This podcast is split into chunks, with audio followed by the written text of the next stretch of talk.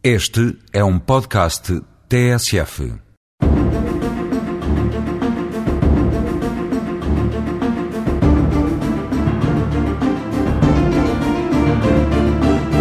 O casamento importa para os cônjuges um conjunto de direitos e deveres, quer a nível pessoal e familiar, como nos planos económico e patrimonial, que naturalmente impõem grandes modificações na vida de ambos, mas que não devem obviar à vida pessoal e privada de qualquer um deles. Pode assim marido ou mulher, em regra e sem ter que ser ouvido ou autorizado pelo outro, de ter a aparência e a conduta que melhor lhe prover.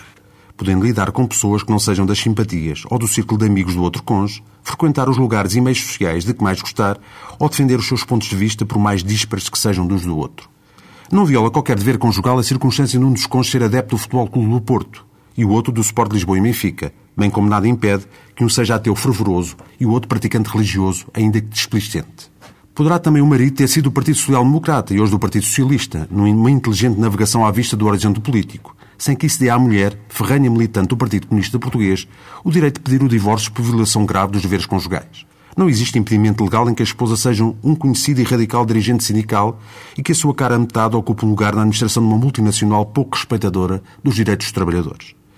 Cada um lerá os livros que entende, como poderá adormecer nos filmes para que o outro o arrasta, gostando um de ficar recostado no sofá a fazer o radical desporto de zapping com o comando da televisão, ao passo que o outro se dedica ao jogging, tendo já dado três voltas ao mundo em passo de corrida, sem que tais condutas constituam uma qualquer falta conjugal. Nenhum dos cônjuges pode abrir e ler as cartas que vêm dirigidas ao outro, nem tentar saber o que este tem guardado no cofre ou numa gaveta que mantém fechados com os seus bens estritamente pessoais. O casamento não limita os direitos de personalidade dos cônjuges, nem o seu direito à intimidade da vida privada, salvo o direito à liberdade conjugal, dado que um está obrigado em face do outro ao débito conjugal, como a não ter relações sexuais com terceiros.